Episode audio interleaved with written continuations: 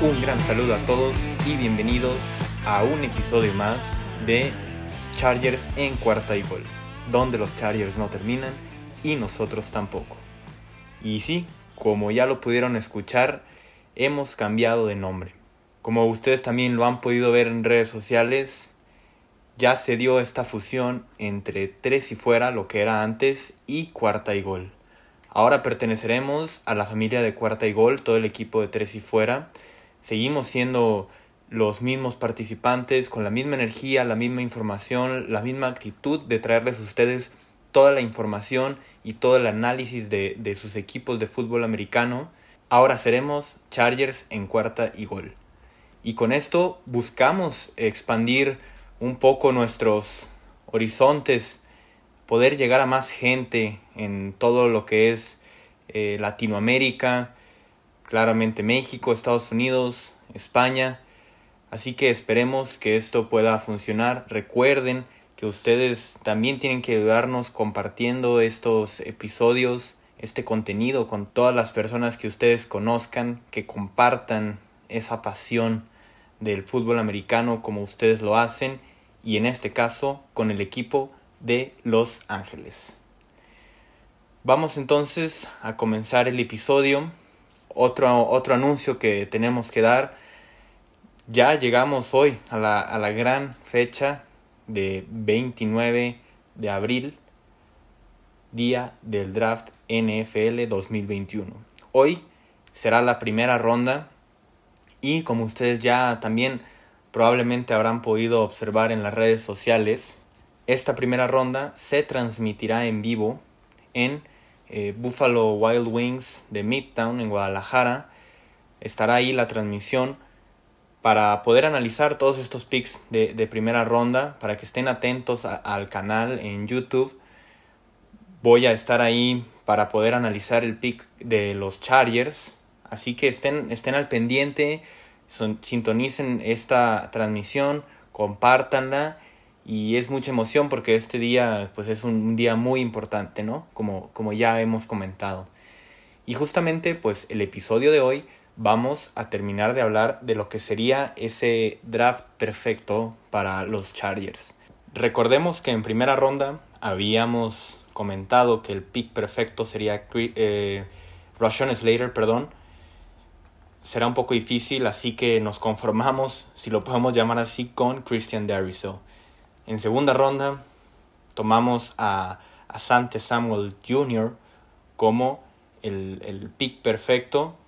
Y en tercera, con los dos picks, tomamos a el Edge, Ronnie Perkins y Ardarius Washington. Y vamos a hablar ahora sobre la ronda 4, 5, 6 y 7.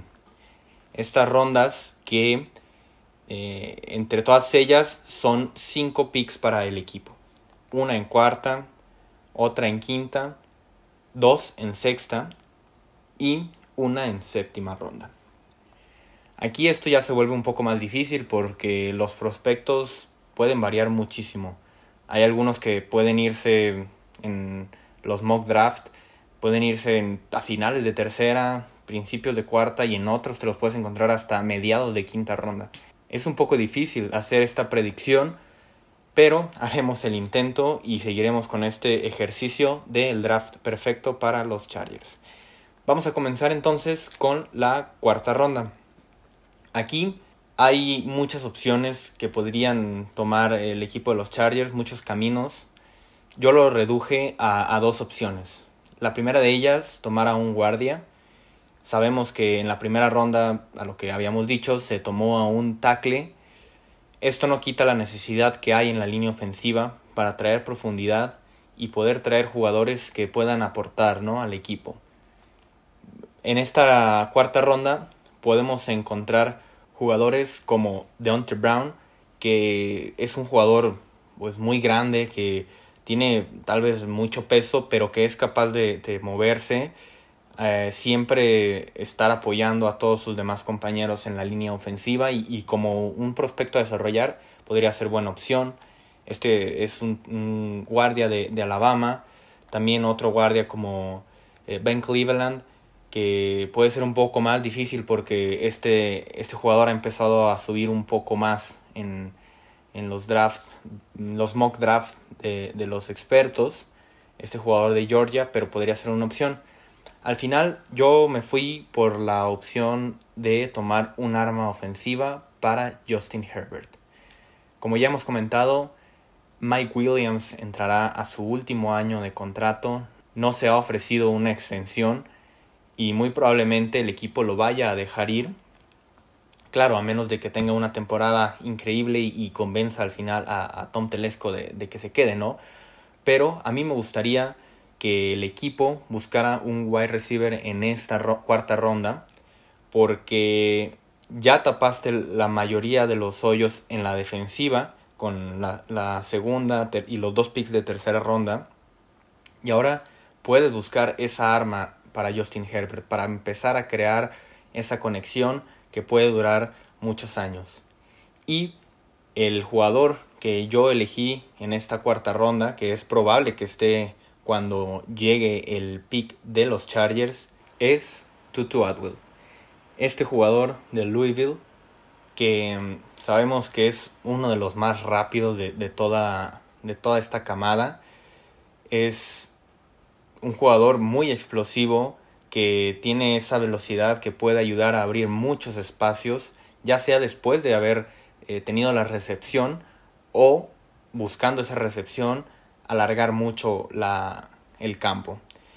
Se puede utilizar en el slot, en, también como un estilo corredor o en el exterior. Es, es un jugador que puede ser muy versátil cuando él tiene el balón en las manos puede llegar a producir muchas yardas como, como ya habíamos comentado. Sin embargo, es un jugador que también tiene defectos claramente y uno de esos es que es un jugador muy pequeño, mide 1.75. Es, es un jugador también que no tiene muchas rutas. Por esa misma velocidad en el colegial solamente tenía que correr para enfrente y buscar ganar por velocidad y en la profundidad hacer la recepción. Entonces es un jugador que no ha desarrollado mucho su habilidad para correr diferentes rutas. Es algo que claramente se puede aprender en la NFL, pero que le va a costar por esto tal vez esa transición y mm, lograr esa madurez en esas rutas pues será un poco difícil. Como decimos es algo que se puede trabajar. Entonces este jugador en cuarta ronda para mí sería ideal como, como ya comentaba, poder eh, crear esos espacios para Justin Herbert. Lo vimos la temporada pasada a Herbert, sobre todo si ustedes recuerdan el partido contra Tampa Bay, esos bombazos que lanzaba cuando le, le hacían la, eh, le, le, mandaban muchos blitz, que en algún momento lo recibió Jalen Guyton o Tyrone Johnson también. Es un jugador que a futuro tal vez puede, puede ser una muy buena opción.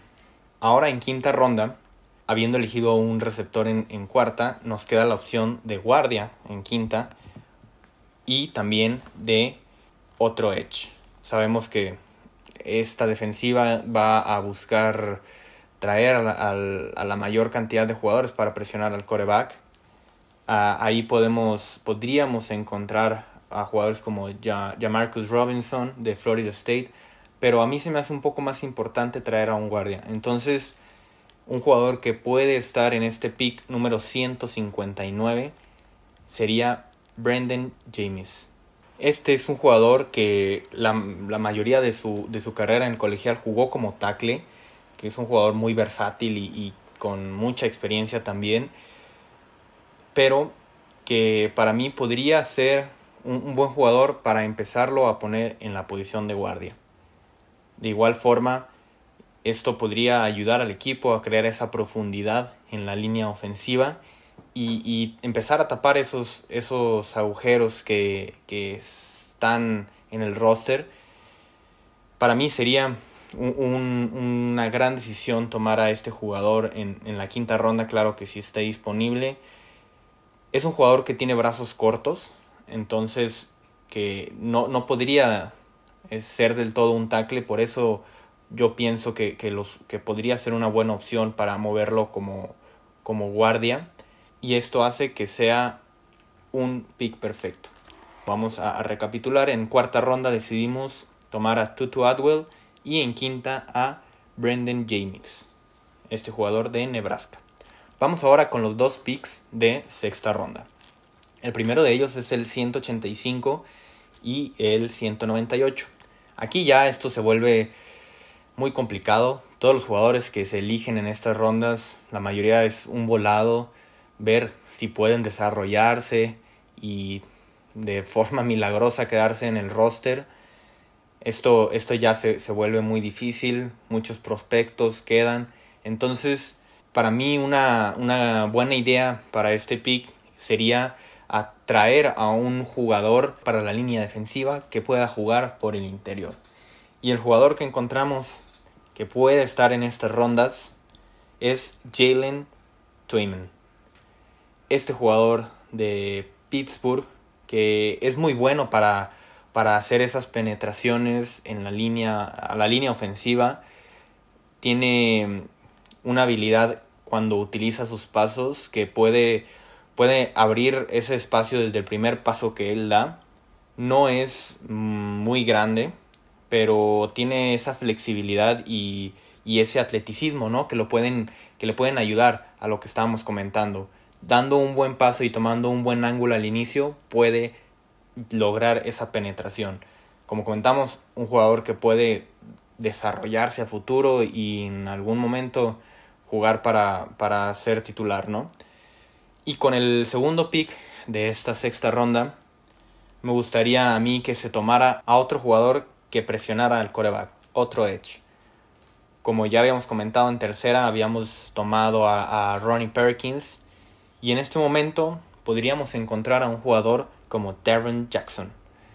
Este jugador de Coastal Carolina que tiene un gran físico y unas manos también muy buenas para poder abrir espacios jugador explosivo, que además una de sus cualidades es que es muy bueno en la persecución a los jugadores. Cuando se está ya desarrollando la jugada, tal vez algún pase pantalla o algún pase corto, puede tener eh, esa, esa persecución que lo haga estar muy cerca del jugador, ¿no? Y eso es algo que claramente siempre se busca.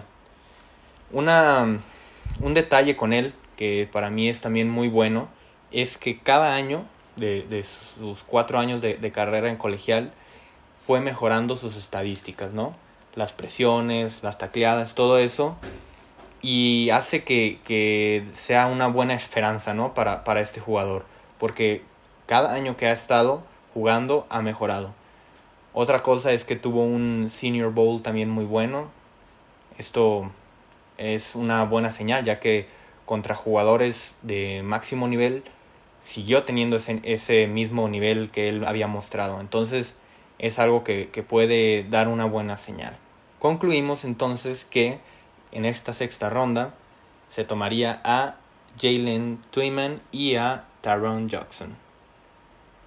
Vamos ahora con el último pick del equipo de los Chargers que se dará en la séptima ronda, que es el pick número 241.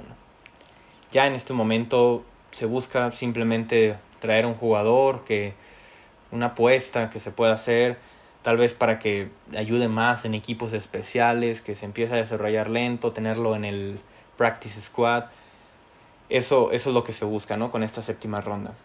Y yo aquí tengo dos opciones que podrían ser un linebacker. No habíamos tomado a ningún linebacker en todo el draft. Sabemos que la profundidad en esa posición es buena pero igual, de igual forma puede ser un, buen prospecto.